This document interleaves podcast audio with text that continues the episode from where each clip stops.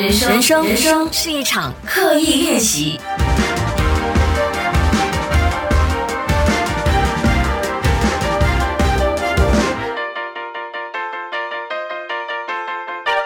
人生是一场刻意练习。你好，我是心仪。哎，我真的很喜欢这个开场的音乐，因为我觉得它很 energetic。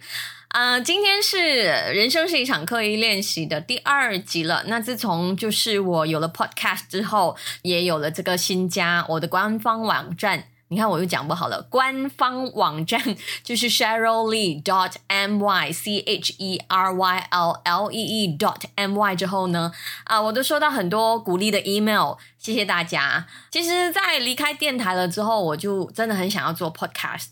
只是因为就是我创业嘛，然后 Needle 的事情就一直在耽搁。不过也好的，如果不是因为人生有很多新的功课要做，就是我有一些新的尝试，嗯，工作上有新的挑战，那我也没有新的故事、新的看法要跟大家分享。也收到一些朋友问我啊，这个人生是一场刻意练习的 Podcast 系列是不是定期会更新？嗯，我的说法是我尽量啦。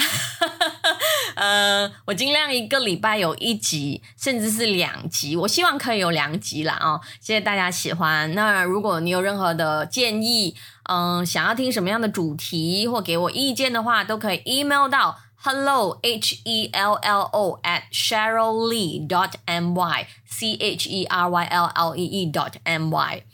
那不知道今天多少人是因为看到标题才点进来的，就是。复制成功模式这个标题，可能你不是我的粉丝，那只是因为想要知道怎么样复制成功的模式才点进来。那如果是因为这样你才进来的话，那你现在就可以关掉了，因为我想讲的跟你想听的很可能不一样。我觉得这个 MCO 诞生了很多新的产品或者是新的服务。很多本来不方便送上门的东西，现在可以变得送上门了。比如说食物等等，本来不做直播的人，呃，也逼着要做直播了。还有一个产品也是 MCO 之后，呃，我觉得越来越多人在做的，就是越来越多人在线上教你怎么样成功。那在我继续说成功的模式之前，容我先离题一下哈，因为那天呢，我就跟一位做广告的朋友聊天，嗯，他就问我说，嗯，对于现在看到脸书，我们知道很多人在脸书卖东西，那在脸书卖产品的这些文案的写法，我有什么看法？那文案的意思就是怎么样，嗯，用你的文字把东西销售出去啦。就是反正就是，比如说我们在脸书上看到一些产品或者是一些 link purchase link 上面应该都有一些 captions，就是希望可以吸引你过去买东西这样子的文案。那天我忘了我在哪里有写过这样的对于现在的所谓的文案力的一个这样子的看法，因为这几年的趋势。嗯，MCO 的关系就更加的明显了。不过，其实这几年就是大家都是往线上移的。那往线上移的时候，文案就是一个必须喽。所以有越来越多的标新立异的呃，Facebook，我们用 Facebook 来讲好了，Facebook 的文案出现。那标新立异这四个字是我想了很久才想到要用标新立异。我本来想讲奇形怪状啦、光怪陆离啦。不过我真的觉得销售很多时候都是手段或者是手法而已。那手段呢，只有分高低，没有分对错的哈。最终目的很简单，就是把东西卖出去而已。现在比较一些你说创新的 Facebook 文案，都是有一些是颠覆性的写法，比如说那可能就是这样子写的。啊，我觉得这个什么什么课程根本就是骗子，骗了我用了多少个小时去上这个课程啊！一开始的时候本来跟我讲我可以赚十千块的，结果嘞有没有搞错啊？我竟然赚了一百千啊！这个就是 最近写文案的一个方法，就是比较颠覆嗯事实，或者是用一个夸大的手法去写。当然，如果你问我的话，其实一开始看起来还是挺有趣的。不过久而久之，我身为一个读者，可能我看了第一次，我觉得 OK；第二次、第三次，我就觉得切，我不会再被你这种夸大型的字眼而吸引。我也非常的理解，嗯，这些手法就是为了要吸睛嘛，目的就是吸引你看下去而已。因为我们现在的资讯真的太多了，希望你的眼光可以通过一些被夸大的言辞去吸引，继续看下去。我觉得要在网络生存呢，多少还是需要这样的伎俩的。就像如果你现在如果你不是我的粉，你也被我的标题吸引了进来，还听了这么长啊，就证明我的 clickbait 其实也成功了。就是因为现在的人的这个专注力实在太短了。就像美国有一位很有名的经济学家 Herbert Simon，他也讲过，他说：“A wealth of information creates a poverty of attention。”中文的翻译大概就是非常富裕的资讯会造成专注力的贫乏。嗯，大概就是这样子。不过，其实我今天要讲的也不是这些越来越以吸引眼球为最终目标的文案。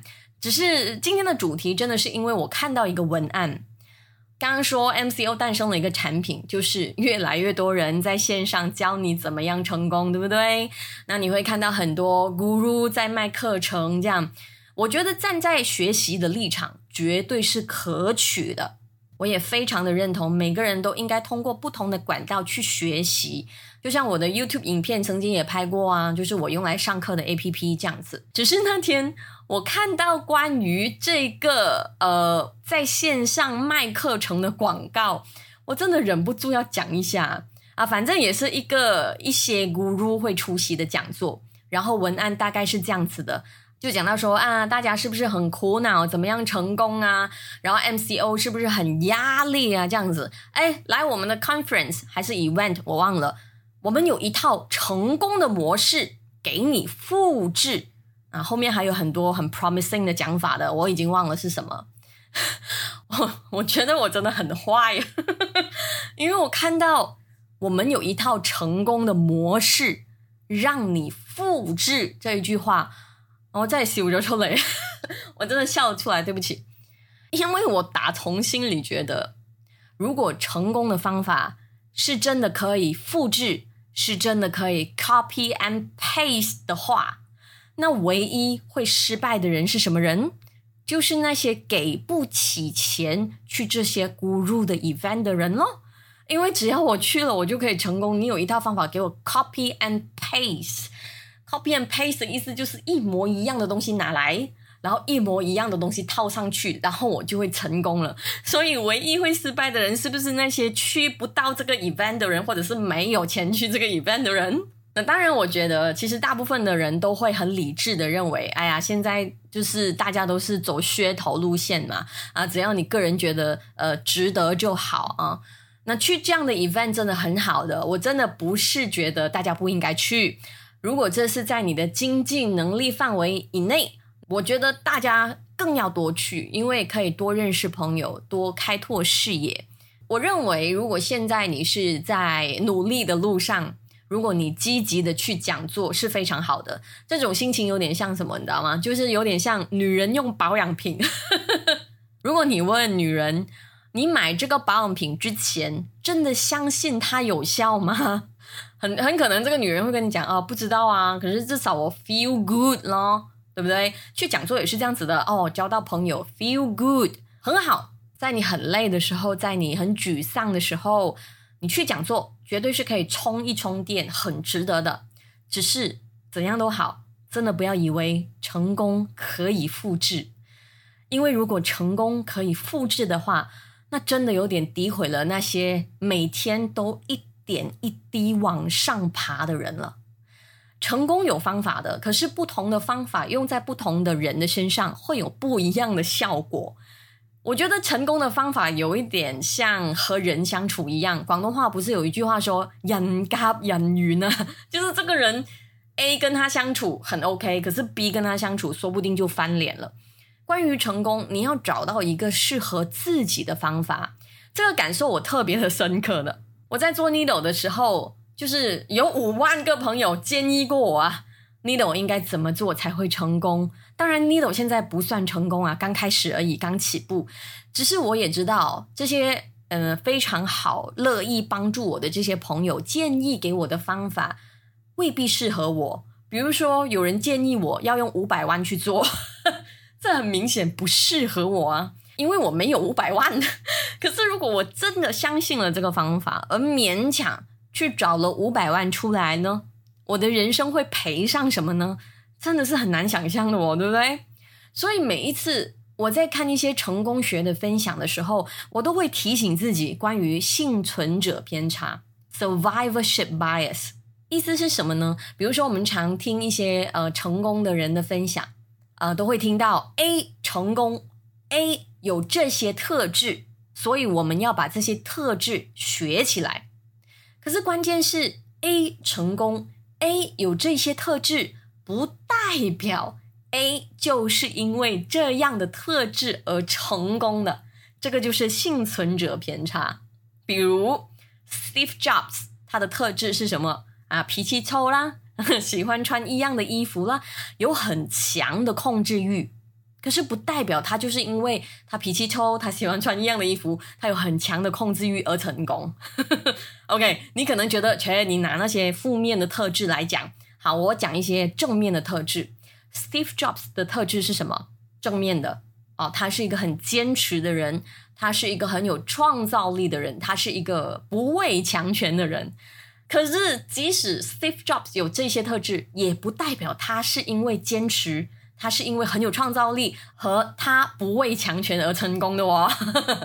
意思就是，即使有一个人他跟 Steve Jobs 一样，他也是很坚持，他也是很有创造力，他也是不畏强权，可是不代表他就会有 Steve Jobs 的成就。这个就是幸存者偏差了。成功的因素有很多的，很多也和际遇有关。际遇 是没有办法 copy and paste 的。我们看到一些成功者的故事，我们绝对是可以学习当中的精髓。可是我们绝对也需要独立思考，这些是不是适合我用的价值？是啊，我这样讲会不会以后没有人来找我做企业讲座？哎，那我先澄清啊，我虽然我觉得成功很难教的会。可是，绝对有很多态度是可以让你更接近成功，特别是女生哦。因为我每次看一些关于成功的分享的时候，我都觉得，诶，这些价值未必适合用在女生身上。因为怎么样都好，我们现在还是一个男权的社会。尤其是跟事业有关的领域，虽然女生已经是越来越，我们说抬头，抬头这个字真的，我觉得很很自我贬低，应该是说女生的力量也越来越明显了。可是现在我们很多价值的主导还是以男性为出发，所以每每我看一些关于成功的分享的时候，我都觉得，嗯，好像不太适用于女生，因为我们比较细腻，我们也比较敏感。所以现在市面上倡导的跟女生需要的，我觉得有点不一样。如果你问我说，在我现在的阶段，可以呃更接近成功多一点的价值是什么呢？那先说明啊，不同的阶段真的需要不一样的东西。我会说是坚持，是自律，还有我觉得一点女生很需要的就是自我鼓励的能力，这真的很重要。好，说不定下一集可以 further 再讲一下关于坚持、自律还有自我鼓励的能力，还押韵了，不小心。嗯，好，反正这一集要讲的就是，其实成功真的，我认为没有办法复制，成功也绝对有方法，可是成功没有一套 universal 的定律，可以套用在每一个人身上都适用的。好，这个就是今天的人生是一场刻意练习，让我们一起来练习，每天接近成功多一点。这是一条相当漫长的道路。那如果你喜欢今天的人生是一场刻意练习，成功模式无法被复制的话，如果你也觉得这一集的内容帮助到你，欢迎你分享给你的朋友。或者是在网站、脸书留言。如果你想写长一点的内容给我的话，记得你也可以 email 给我，hello h e l l o at s h e r y l dot m y。